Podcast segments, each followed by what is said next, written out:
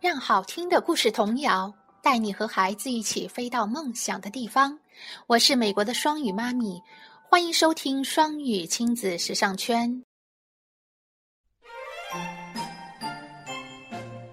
窗边的小豆豆，作者黑柳彻子，翻译赵玉角，演播茉莉。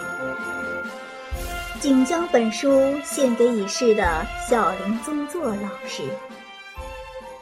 上课，教室是真正的电车，让小豆豆觉得真特别。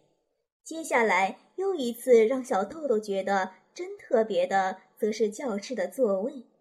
以前的学校里，谁坐在哪个位子上，旁边是谁，前面是谁，都是固定不变的。可是，在这个学校里，却可以根据当天的心情和方便，每天都自由选择自己喜欢的座位。小豆豆绞尽脑汁想了半天，又左顾右盼了好一会儿，终于决定坐到早晨在自己之后进来的那个女孩子的旁边，因为这个女孩子穿了一件长耳朵小兔子图案的连衣裙。不过，最特别的。还是这个学校的上课方式，一般的学校都是按照每个时间段有顺序的上课，比如第一节课是语文的话就上语文，第二节课是算术的话就上算术。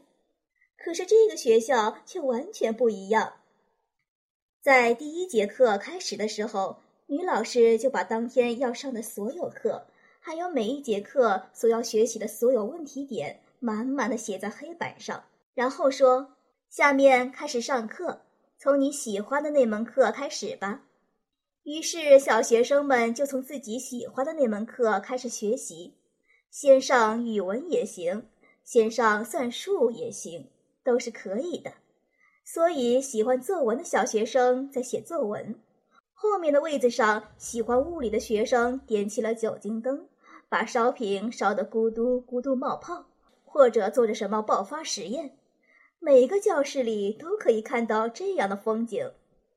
这样上课的话，随着小学生们年纪的升高，老师就能够逐渐掌握每一个学生的兴趣所在，以及他感兴趣的方式、对问题的思考方法等。因此，老师能够清楚地了解每个学生的个性。对于老师而言，在了解学生的基础上，因材施教是最有效果的上课方法。而且对于学生来说，能从自己最喜欢的科目开始一天的学习，会觉得非常开心。自己不喜欢的科目，因为在放学之前做完就可以了，也都能够完成。所以上课的时候多半是自习形式。小学生们遇到自己不懂的问题。可以到老师那里请教，或者请老师到自己的位子上来，老师会耐心的讲解，一直到孩子们弄懂为止。然后老师会出几道例题，这样就开始了新的自习过程。这是真正的学习，不会发生听课时心不在焉的情况。小豆豆他们才是一年级的学生，还不怎么会上自习，但即便如此。可以从自己喜欢的科目开始学习，这一点却没有变化。有人在写片假名，有人在画画，有人在读书，甚至还有人在做操。坐在小豆豆旁边的那个女孩子，好像已经能够写平假名了，正往笔记本上写着。小豆豆看什么都很新鲜，兴奋的不得了。一时间不能像别的孩子那样立刻开始学习。这时，小豆豆后面座位上的男孩站了起来，向黑板的方向走去。他拿着笔记本，看来要去老师那里。老师这时正在黑板旁边的位子上给一个学生讲着什么。小豆豆从后面看到这个男孩走路的样子，赶紧停住了东张西望，用手托着腮。一直盯着这个男孩。男孩走路的时候拖着腿，每迈出一步，身体都摇晃得非常厉害。一开始，小豆豆以为他是故意装成这个样子的，可是看了一会儿之后，小豆豆渐渐明白他并不是故意装的，而是本来就是这个样子。男孩回自己座位的时候，小豆豆还像刚才一样托腮看着他，两个人的眼神碰到了一起。男孩对小豆豆友好的一笑，小豆豆慌忙的也对他笑了笑。男孩坐到后面的位子上，他坐下去的时候也要比别的孩子费力。小豆豆呼的一下转过身，问道：“你为什么那样走路呢？”男孩的声音温和而平静，听上去非常聪明懂事。因为我得过小儿麻痹症。小儿麻痹症，小豆豆反问道。在这之前，他还从来没有听过这个词。男孩稍微压低了一点声音说：“是的，小儿麻痹症，不光是腿，我的手也。”说着，男孩把左手伸了过来，他的手指修长，但仿佛粘在了一起，形状也扭曲了。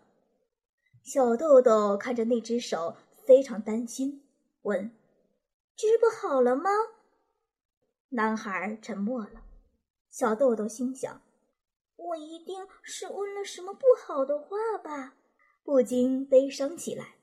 可是男孩却用非常开朗的声音说：“我叫山本泰明，你呢？”小豆豆听到男孩这么快乐的声音，非常高兴，也大声回答：“我叫小豆豆。”这是山本泰明和小豆豆友谊的开始。温暖的阳光照进电车，车里甚至有点热了。有人把窗子打开了，清新的春风吹进电车，孩子们的头发也飘动起来，仿佛在迎风歌唱。小豆豆在巴学园的第一天，就在这样的春风中开始了。接下来呢，请继续收听。茉莉姐姐继续为你演播哟。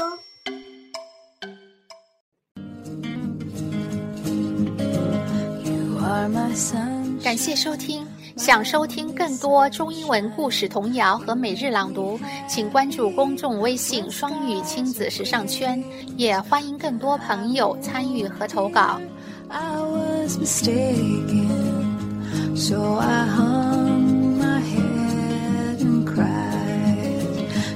are my sunshine